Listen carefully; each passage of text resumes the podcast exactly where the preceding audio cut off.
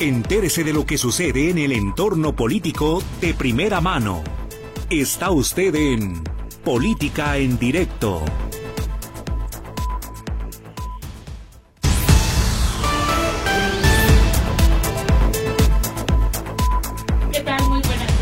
Bienvenidos a Política en Directo con la actualización de los temas que son de su interés y su impacto en nuestro entorno. Hoy es el primer jueves del mes de febrero. Bienvenidos pues a Política en Directo. Hoy como todos los jueves es Roberto Álvarez el responsable de la conducción técnica de este programa. Es Berenice Flores, Bere Flores, quien toma sus llamadas a las líneas 33 38 13 15 15 y 33 38 13 14 21. Le invitamos también, anote por allí la línea de WhatsApp o de Telegram. Usted elija la plataforma. Solamente póngame su nombre para compartir su comentario, crítica, sugerencia. El teléfono es el 33 22 23 27 38. Yo soy Esperanza Romero Díaz. Le invito a que se quede el resto del programa. El día de hoy, como todos los jueves, contamos con la colaboración del doctor Jorge Rocha Quintero. Él es doctor en estudios científicos sociales en la línea de investigación de política y sociedad, académico del ITESO y analista político que colabora con este espacio el día de hoy con el tema de las encuestas, las fotografías del momento en este proceso electoral. Bienvenido, buenas tardes, doctor. Hola Esperanza, muy buenas tardes para ti, para la gente que amablemente nos escucha y pues un saludo en este día que parece ya empieza a llegar el calorcito y en la política ni se diga. Así es. Pues mira, Esperanza, este, como bien seguramente sabes tú y la gente que nos escucha, pues esta semana ya aparecieron algunas encuestas a nivel nacional que recogen, pues vamos a decirlo así, los resultados de la de las precampañas y además ya incorporan a la figura de Jorge Álvarez Maínez en la pues como candidato del Movimiento Ciudadano. ¿No? Y al menos retomaré dos de las, digamos, más distintas que hubo. Una que se dio a conocer el, lunes pasado, que es la que presentó Encol, W Radio y El País, donde pues nos muestran que eh, Claudia Sheinbaum, la banderada de, de Morena, Partido Verde y PT, pues de acuerdo a esta encuesta tiene un 54% de intención del voto, eh, Xochitl Galvez del PAN PRI PRD tendría un 27% y Jorge Álvarez Maínez de Movimiento Ciudadano estaría solo con un 3% de la preferencia electoral. En este mismo ejercicio, 7% afirma que no votará por ninguno y el 9% no sabe por quién va a votar.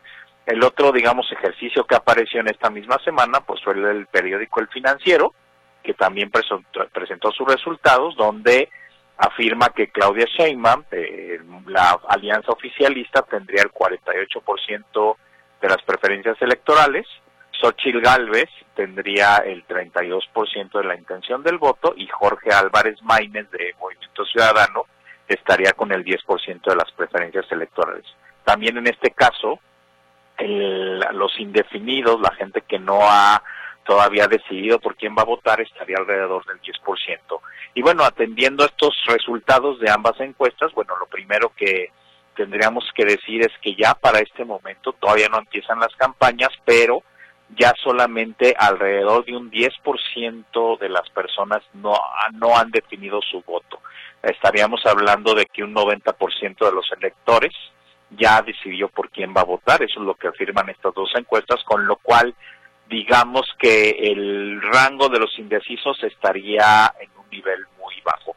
Por otro lado, bueno, las dos encuestas de una u otra forma, pues lo que afirman es que Jorge Álvarez Maínez de Movimiento Ciudadano, pues eh, fue una candidatura no tan bien recibida, ya que para estos casos, pues o disminuyó o se estancó la intención del voto hacia AMC.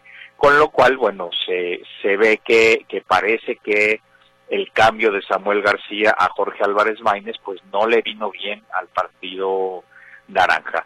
La otra, eh, digamos, una de las encuestas sí lo que dice es que los votos que se han ido definiendo se están distribuyendo de forma más o menos equitativa entre las dos grandes abanderadas y la otra encuesta pues lo que afirma es que Claudia Sheinbaum ha bajado un poco y que Xochitl Gálvez ha crecido. Ahora bien, las dos encuestas coinciden, Esperanza, en que pues la banderada de Morena pues por supuesto que en este momento contaría con una amplia ventaja sobre Xochitl Galvez. Ahora bien, ¿dónde está la diferencia más importante en estos dos ejercicios? Pues en la distancia que hay entre Claudio Sheinbaum y Xochitl Galvez, porque en el caso de Encol, El País y W Radio, pues la distancia es de 27 puntos, estamos hablando casi de 30 puntos de ventaja, cosa que se ve ya bastante complicada para Xochitl Galvez, y en el caso de financiero estamos hablando de 16 puntos de ventaja, que obviamente son muchos, o sea, en términos reales, 16 puntos de ventaja a nivel nacional es todavía una diferencia bastante importante. Sin embargo, en este caso, la encuesta del financiero, pues lo que diría es que todavía Xochitl Galvez tendría alguna posibilidad de crecimiento para arrebatarle la presidencia a Claudio Sheinbaum. Obviamente las dos encuestas dicen que la banderada de Morena va a la, a la cabeza, pero pero las diferencias que hay entre su entre Xochitl Galvez pues es este es distinto y obviamente también en los dos casos pues sí parece que la eh, candidatura de Jorge Álvarez Maínez pues estaría casi casi en condiciones de algo eh, testimonial y que realmente en, este momento no tendría ninguna posibilidad de, de competencia no habrá que ver ya en el futuro Esperanza quién cuál de estas dos encuestas tuvo razón cuál se equivocó porque las distancias que hay entre ambas ya en este asunto de las diferencias entre las candidatas, pues sí son importantes. Y bueno, también obviamente en estos días, pues algo que Esperanza, digo, lo agrego, pues no fue nada bien recibido en la arena política, pues fueron estas autodesignaciones a candidaturas plurinominales, sobre todo en el Senado, de los presidentes nacionales de los partidos políticos de PAN, PRI, PRD, porque ellos, bueno, al principio habían dicho que la candidatura y esta alianza del Frente Amplio por México iba a ser muy ciudadana y que iban a abrir espacios, pues al final esto no sucedió, o sea, ellos se guardaron para sí las candidaturas y más que vislumbrar un ánimo de fortalecer la, esta apuesta electoral de oposición, pues parece que lo que predomina pues es un ánimo de mantener sus privilegios políticos. Pero bueno, así terminan las precampañas, estos son los saldos que podemos ver. Estamos, se supone, se supone, Esperanza, en un periodo de intercampañas donde nos habían prometido que iba a haber silencio electoral, cosa que no ha sucedido. Este, pero así terminan y habrá que ver finalmente ya en la campaña constitucional que empieza a partir del primero de marzo, pues cómo se van moviendo las tendencias.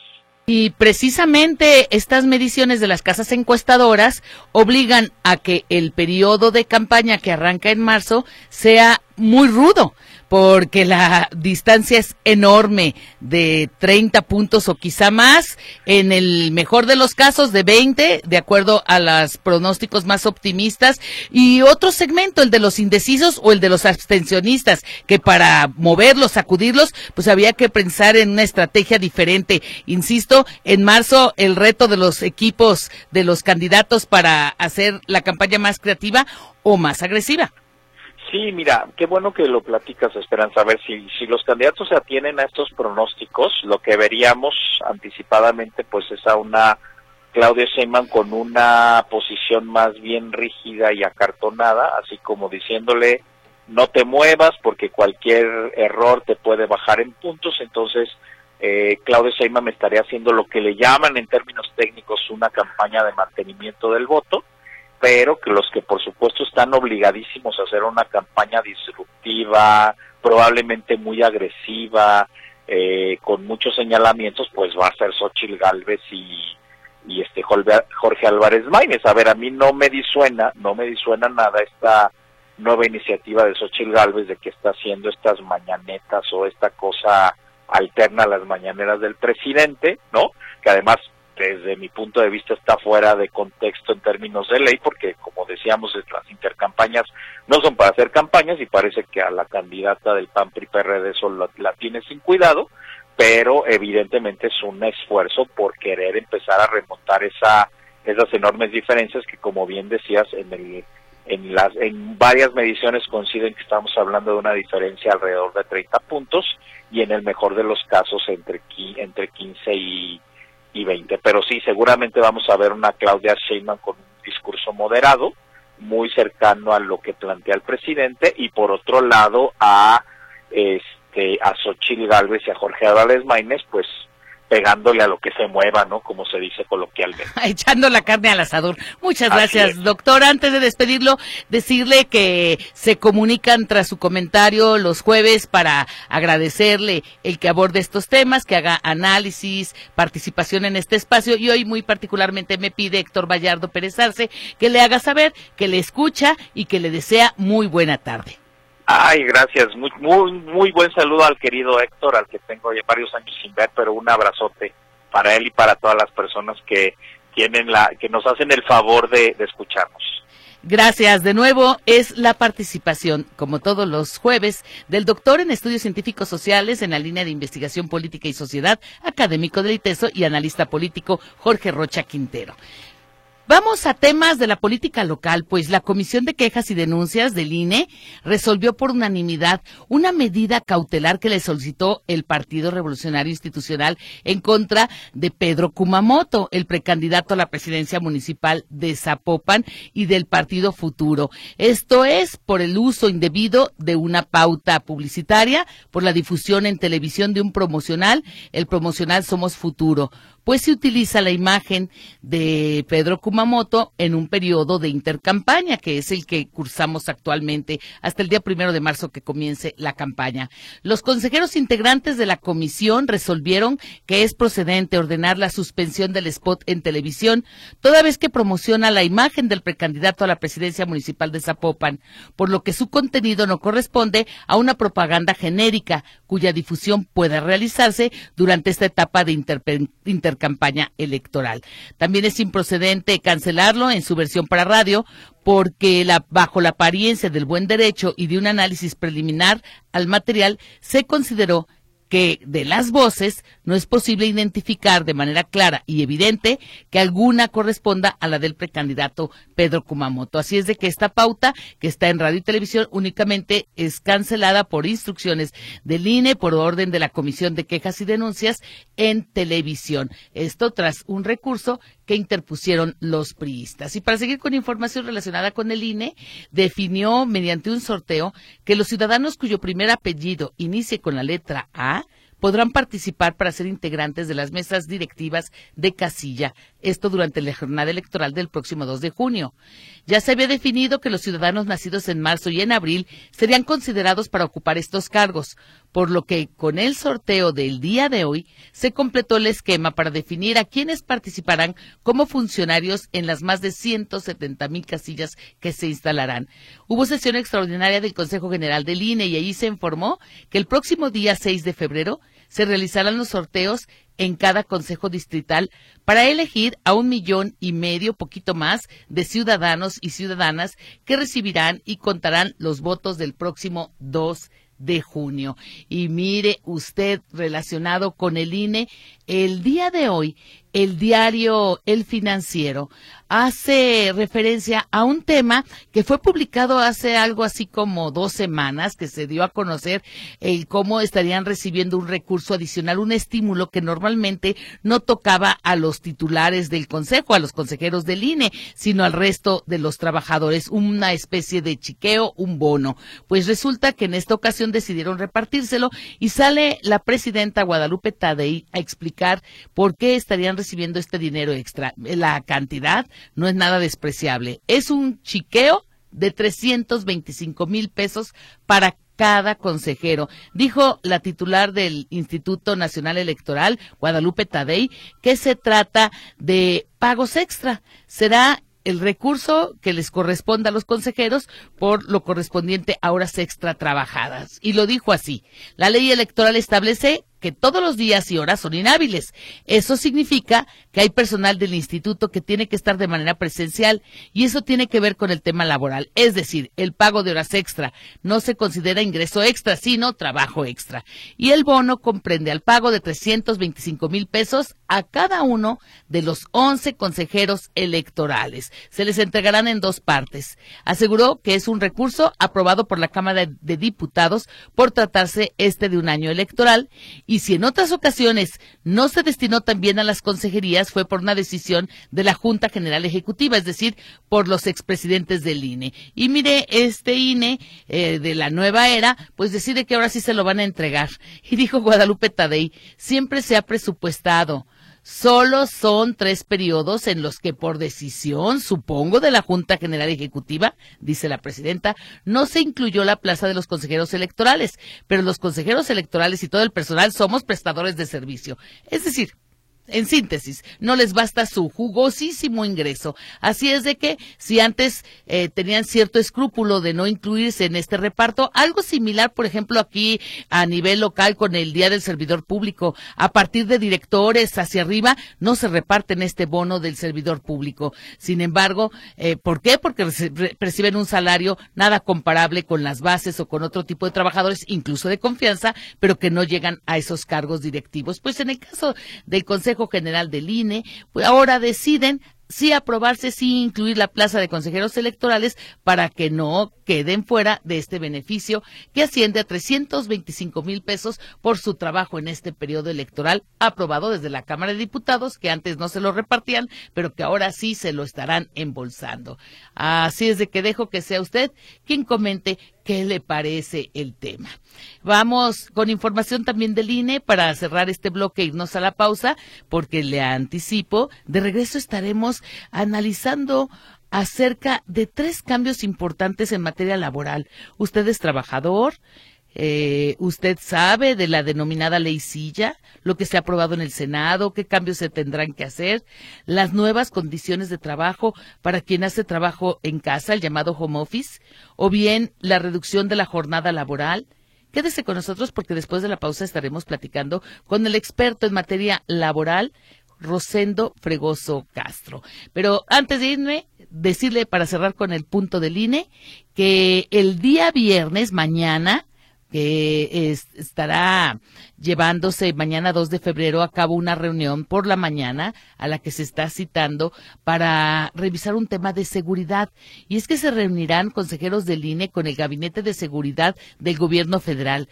Estará como conferencista planteándoles un plan de seguridad y lo que se está trabajando sobre el tema eh, de cara a este proceso electoral y a la jornada del 2 de junio, la titular de la Secretaría de Seguridad, Rosa Isela Rodríguez. La presidenta del INE, Tadei Zavala, apuntó que aún no se define si el encuentro será en el Palacio Nacional al término de la reunión de seguridad que sostienen los integrantes del gabinete con el presidente o bien se estarán reuniendo la Secretaría de Gobernación, pero dijo que los mapas de riesgo deben realizarlos las instituciones que tienen facultades para hacerlos y que lo único que hace el INE es coordinarse con la Federación y las entidades para vigilar las medidas de seguridad necesarias para la jornada electoral, además de tener sus protocolos de atención especial para las zonas con dificultades para instalar casillas, como zonas geográficas muy alejadas.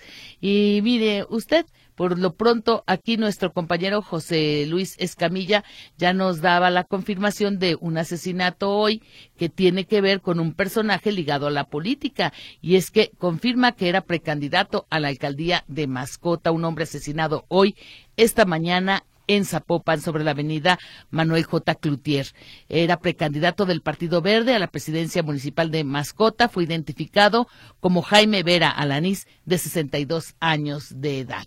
El tema de la seguridad en este proceso electoral y de lo que ya habían dicho en un foro realizado por el diario El Universal, los consejeros del INE, acerca del riesgo también de la penetración del recurso ilícito de los grupos criminales en las campañas. Por lo pronto, ante dichos de estos magistrados, un colega de ellos, consejero también del INE, Arturo Castillo, hace aclaraciones que publica hoy el Excelsior, señalando que ante el peligro, sobre el peligro de que el crimen organizado intervenga en las elecciones, Arturo Castillo comentó que están preocupados en el INE por el tema, pero insistió en que este organismo no tiene las atribuciones sobre seguridad y no se puede meter porque si se involucra las elecciones, la organización de las elecciones empieza a correr un riesgo. El consejero Castillo aseguró que no tiene datos para afirmar que pueda haber una narcoelección y que hay que atender el tema de la seguridad, pero que no tiene datos de que pueda llevarse a cabo una narcoelección. En ello insistió, un tema importantísimo que mañana será abordado. Todavía no se define el lugar, pero sí la hora. A las 8.30, consejeros del INE con la titular federal de Seguridad Pública. Vamos a la pausa, no le cambie, estamos en Política en Directo.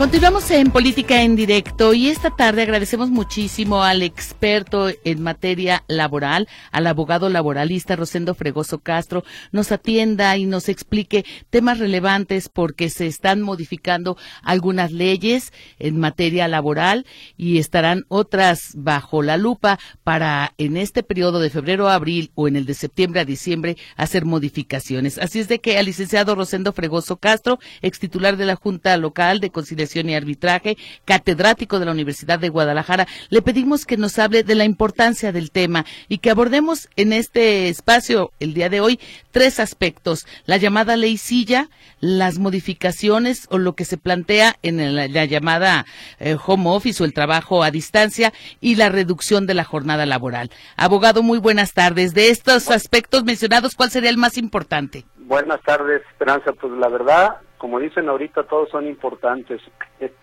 sobre todo porque, por ejemplo, el home office, pues con las reformas que entraron desde el año pasado, se está dando con mucha frecuencia, ¿verdad? Y desde, desde la pandemia, ¿verdad? sí, o las reformas que traen a las, a, a las pensiones o, eh, o, a las afores, o, o, lo que tú comentabas hace un momento, la famosa ley silla, ¿verdad?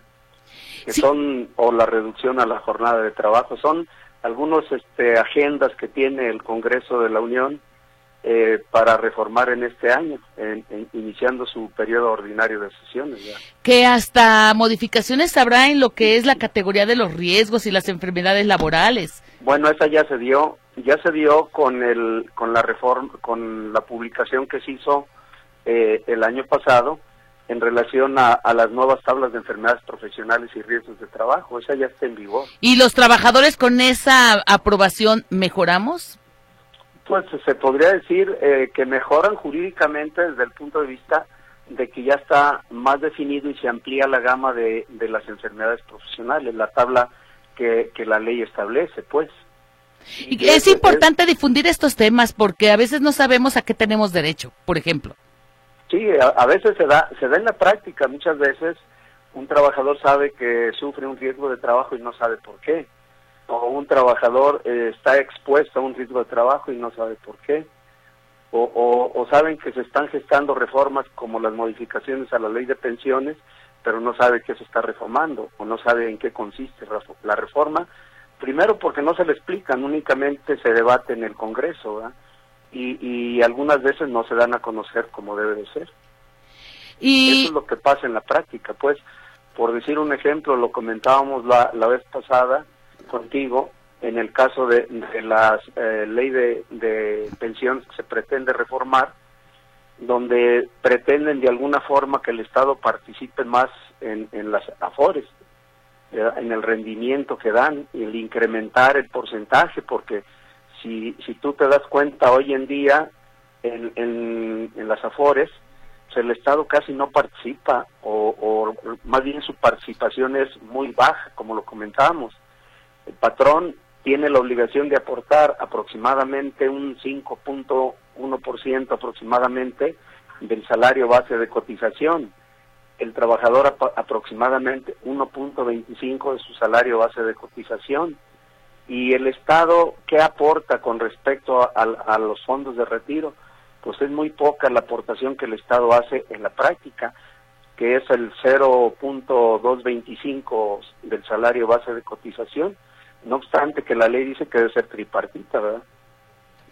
Eh, ¿le, ¿Le parece, abogado, que nos hable de la ley silla? Sobre todo porque nada menos es un tema que hoy se aborda en diarios como El Economista dando explicaciones del tema, pero los 180 días naturales que se estarán... exacto, que es medio año, seis meses para que entre en vigor la ley. Mira, es que de acuerdo a todas las leyes y las leyes eh, locales y federales eh, tienen un inicio o periodo de vigencia de acuerdo al legislador. Por ejemplo, esta ley a partir de que el Senado la apruebe, y, la, la, remita para su publicación al Ejecutivo, eh, es a lo que se están refiriendo. Esta entrará en vigor 180 a partir del 180 días después de haber sido publicada en el Diario Oficial de la Federación. ¿Por qué? Porque toda ley, a partir de que se aprueba, se sanciona, el legislador en su parte final, en este caso el Senado, le pone cuál es el inicio de vigencia de la ley, a partir de qué fecha, y por eso ponen los 180 días.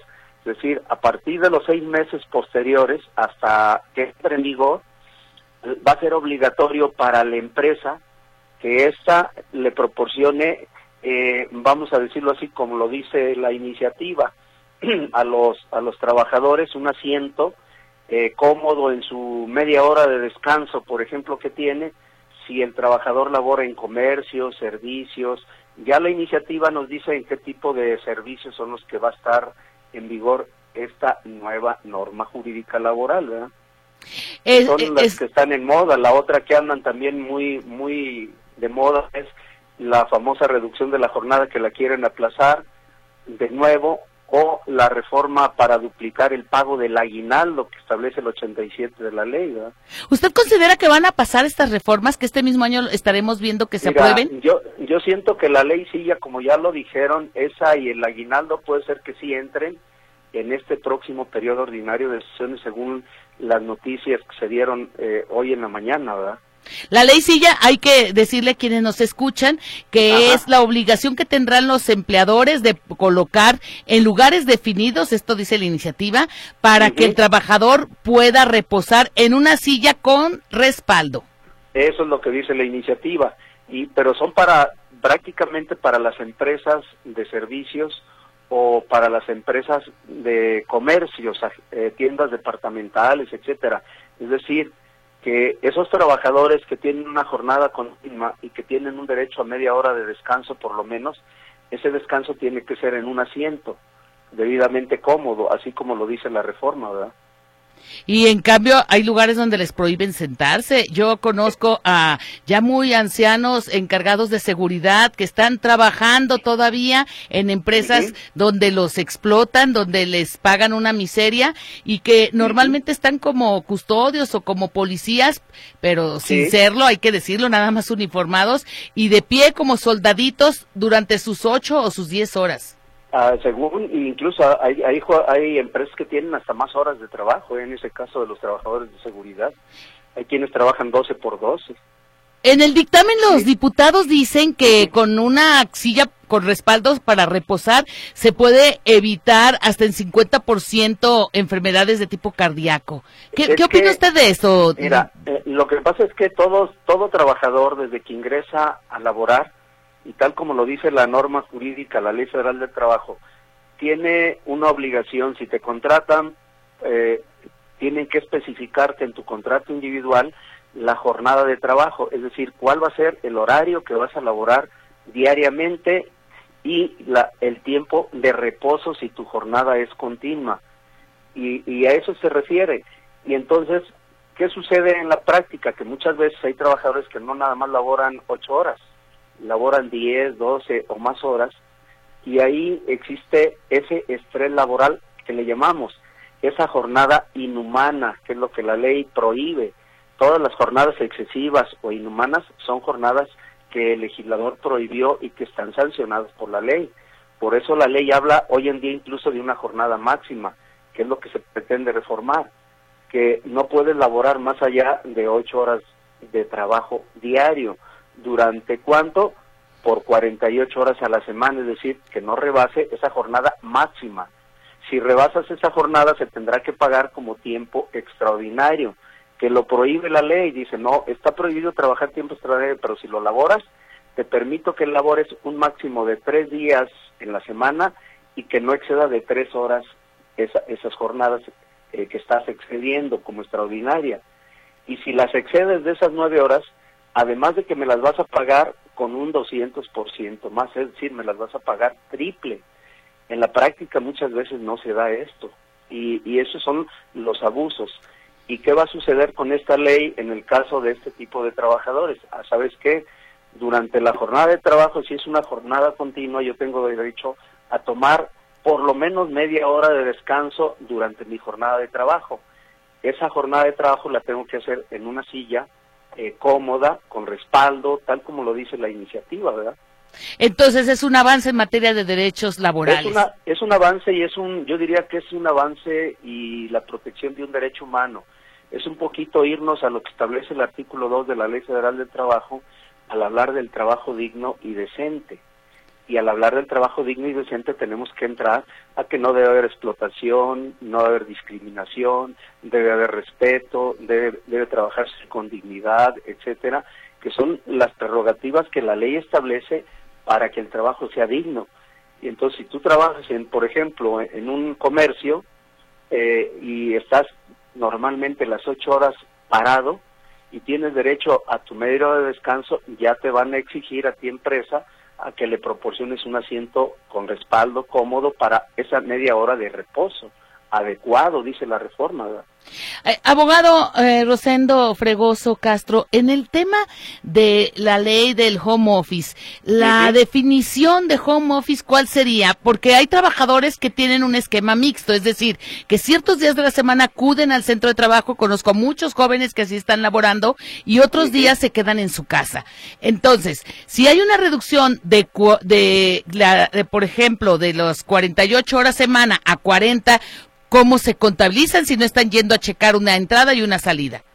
Bueno, es que ya el trabajo en home office también quiere de ciertas modalidades y ahí tendríamos que irnos a lo que establece la Ley Federal del Trabajo al hablar del trabajo en home office o, en casa. ¿Qué condiciones debe de revestir este tipo de, trabajo, vamos a decirlo así? Y, y ahí sí, la Ley Federal del Trabajo es bien clara. O sea, tú puedes trabajar eh, vamos a decirlo así, eh, en tu casa. Puedes trabajar, pero tienes que ceñirte a lo que establece la Ley Federal del Trabajo. Y, y la ley ahí te permite a ti como empresa que solo debes de, permitir, si ese trabajador, por decir, labora eh, 48 horas a la semana, pero de esas 48 horas no debe exceder de un 40% con office, por ejemplo. Significa que el trabajo en tu casa, pero tienes que hacerlo con ciertos lineamientos que la misma ley federal del trabajo establece. Y aquí tendríamos que remontarnos a lo que establece nuestra ley en el trabajo en home office, qué es lo que prevé la ley federal del trabajo, que eso es lo que jurídicamente tendríamos que, vamos a decirlo así, establecer y definirlo, porque si te, si te vas al artículo 330, por ahí si mal no recuerdo, ahorita te digo el artículo, no lo tengo aquí ahorita a la mano, pero es el que nos habla del trabajo en home office, donde nos dice cuál es eh, o qué es el home, el home office y cómo debe de ser este para, para que sea pues valedero de acuerdo a la ley federal de trabajo y a quienes les permite la ley trabajar en ese en ese en esa modalidad. Vamos porque no todo el mundo puede trabajar en eso. Desgraciadamente en los últimos tiempos a partir de la pandemia sobre todo fue muy común que las empresas laboraran sobre todo aquellos trabajadores que estaban en alto riesgo, que eran madres madres trabajadoras, que estaban en estado de embarazo, que eran gente adulta, a todos ellos de alguna forma la ley sí les permitió a los empresarios que utilizaran este tipo de modalidad y por eso se reguló, porque incluso estaba plasmada en un convenio o tratado internacional en donde sí, sí se establecía jurídicamente cuál era el periodo que podías en un momento dado trabajar en home office y, y ahí que habría que remontarnos, como te digo, a lo que establece hoy ya la ley federal del trabajo porque ya está en vigor, ya está, eh, ya se tiene que utilizar ese tipo de trabajo eh, como lo, lo plasmó nuestra ley en la reforma laboral, ¿verdad? Es a lo que yo voy. ¿verdad? Y, del argumento, usted como buen litigante en esta materia conoce los dos lados eh, de los que forman parte de este sistema laboral. El trabajador y el patrón. Y en los argumentos que ponen los patrones para decir no a la reducción de la jornada, ¿usted qué opinión tiene eh, de bajarle de 48 a 40 por semana las horas y en un momento dado podría ser hasta un boomerang para que al ratito se eleve el desempleo? aquí tendríamos que remontarnos un poquito a la magnitud, a la capacidad instalada de la empresa y a la naturaleza del servicio. ¿Por qué? Eh, porque las empresas en la práctica, eh, y así lo establece nuestra ley, ¿qué dicen? Yo te, yo te contraté para lograr durante una jornada máxima de ocho horas, ah, pero la reforma va a decir va a ser de 40. Ahorita se está discutiendo si eh, el primer año de entrada en vigor esta reforma puede ser no de 48, eh, como dice hoy actualmente, sino la vamos a dejar por decir en 45 horas. Entonces ya hubo una reducción de tres horas eh, en la jornada máxima semanal. Pero ¿cómo las vas a distribuir? Que eso es lo que la ley le permite a empresa y a trabajador, que de común acuerdo puedan distribuir la, la jornada de trabajo de acuerdo a sus necesidades del servicio. Y ahí podría ser, ¿sabes qué? Vamos a trabajar a distribuir la jornada como lo hizo el 59 de la ley. Eh, vas a trabajar ocho o diez horas continuas pero eh, vas a descansar cuatro veces a la semana, por decir un ejemplo, que no rebases las 45 horas que se plantea inicial o las 40 si se aprueba. Tienes que distribuir la jornada de común acuerdo eso es lo que se está analizando hoy en día en la, en la reforma. Pues tendremos que estar muy atentos a lo que discutan en el Congreso Federal, porque viene, como bien lo señala, al menos el interés de duplicar el número mínimo de días para el pago del aguinaldo, reducir la jornada laboral y dar nuevas condiciones en beneficio de entrada para la clase trabajadora. Mira, es como, como lo comentabas hace un momento, es el, es el artículo 330 que decías del home ya lo, lo, revisé. Eh, ¿Qué te dice que es el teletrabajo? Que es el famoso home el teletrabajo, que así lo plasmaron y que la última reforma, la última reforma que se hizo en 2021. Y, y ahí, ¿qué te dice? ¿Qué es? Pues es una forma de organización del trabajo, es una forma de, de desempeño de actividades remuneradas en lugares diferentes al centro de trabajo, que normalmente es el domicilio del trabajador pero tengo que proporcionarte todas las herramientas, la tecnología electrónica, etcétera, según el tipo de trabajo, para que labores bajo esta modalidad, ¿sí? Lo que la ley establece que tienes que proporcionar todos los insumos, la tecnología, eh, para que estés en contacto permanente conmigo como patrón, pero te establece una modalidad ese teletrabajo, que los servicios que se vayan a prestar bajo ese esquema sea en lugar diferente en la empresa de las instalaciones, pero tendrás que tener toda la información, la infraestructura, redes sociales, software, informática, sillas, incluso porque hasta eso se le plasmó que hubiera una silla adecuada, ergonómica en tu centro de trabajo, en, tu casa, en tu domicilio, que estés laborando cómodamente. hacia allá va ese tipo de, de modalidad. Por eso, eh, concretamente, la ley te estableció cuáles son esas modalidades del juego y las tienes que plasmar como lo dice el contrato individual en el artículo 25, la jornada de trabajo, el lugar donde vas a prestar los servicios, los insumos, el equipo que te voy a prestar, el monto del salario, debe haber el consentimiento por parte del trabajador y señalar el domicilio donde se va a prestar, porque no va a estar sujeto a una supervisión, vamos a decirlo así, solo en línea. Y ahí es donde se rompe ese esquema y, muchas veces es muy complejo para pues, las empresas. Pues viene un escenario retador y prometedor también, habrá que decirlo, licenciado Rosendo Fregoso Castro. Muchísimas gracias por darnos luz para estos temas que, insisto, son de interés general.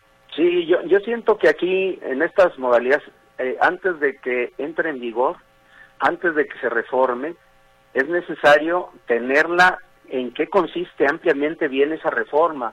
Por decir, así como se reformó el teletrabajo, el trabajo a domicilio, etcétera, eh, también recientemente en diciembre se publicó otra reforma a los trabajadores del, del campo, por ejemplo.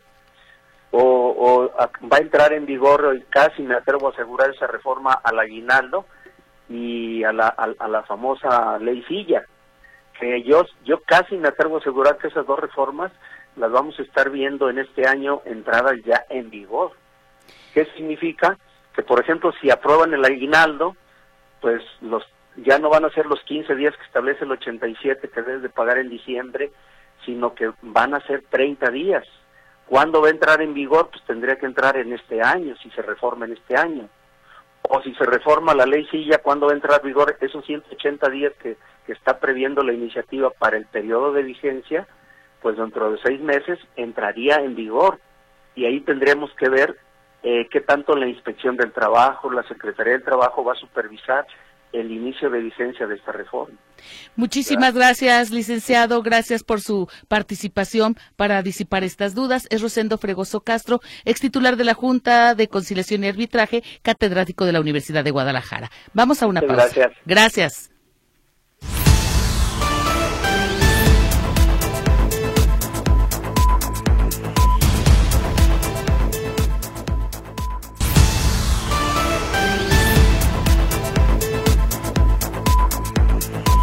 Continuamos en política en directo. Eh, varios radioescuchas se comunican para expresar comentarios con relación a las declaraciones del presidente del día de hoy, exigiendo que se disculpen del gobierno del presidente Joe Biden, una disculpa pública, por la información filtrada de la agencia antidrogas, la DEA, que sin pruebas, dice el presidente Andrés Manuel, dan a conocer datos de una presunta aportación del narco en su campaña de 2006, una uh, situación inexistente, calumniosa, dice el presidente. Marta Galván escribe que los anteriores gobiernos dejaban entrar hasta la cocina a Estados Unidos, incluso ahora le dan hasta dinero a Claudio X González para que desestabilicen, para desestabilizar a México. Dice que están molestos y con el interés de meterse en todos los gobiernos, inventan cosas y bueno, esto lo considera un ataque feroz al presidente y dice que insiste el presidente que exhiban pruebas y debería de exigirse lo mismo por parte de la sociedad. Oscar Espinosa, con el mismo tema, dice que se habla de una supuesta narcocampaña, que es un caso cerrado hace 13 años y que el periodista que la publica pues está quedándose corto porque no hay sustento, dice que detrás estarían intereses de conservadores. Bueno, hay que recordar que el periodista se basa en la fuente, que la fuente es la DEA, la filtración de esta agencia antidrogas de los Estados Unidos y es un periodista con reconocimiento internacional, ganador en dos ocasiones del Pulitzer. El día de hoy, hacía rato que no se comunicaba, pero sí lo hizo vía Telegram, no, es WhatsApp, desde Paramount, don José Márquez, allá nos escucha, un saludo cariñoso también para usted. Félix Sánchez dice, francamente Claudia Sheinbaum ya tiene asegurados más de 14 millones de votos en su favor, porque todos los que recibimos la ayuda del Banco del Bienestar estamos con ella no hay duda de que ganará. Sergio Quesada, hay un latrocinio disfrazado en las actuaciones del gobernador de Jalisco. Los temas Iconia, San Rafael, Puerta Guadalajara, muchas torres abusivas. ¿Cuándo se detendrá este abuso y cuándo habrá castigo? También participa Sebastián Ruiz para decir si nos das a consideración que mandemos nuestra opinión con respecto al INE, pues los consejeros yo tengo en mi cuadrante serpientes, escaleras y vigas. Muchas palabrotas que podría decir. Es el ingeniero Sebastián Ruiz molesto por cómo se disparan con la cuchara grande, se, se despachan los consejeros del INE.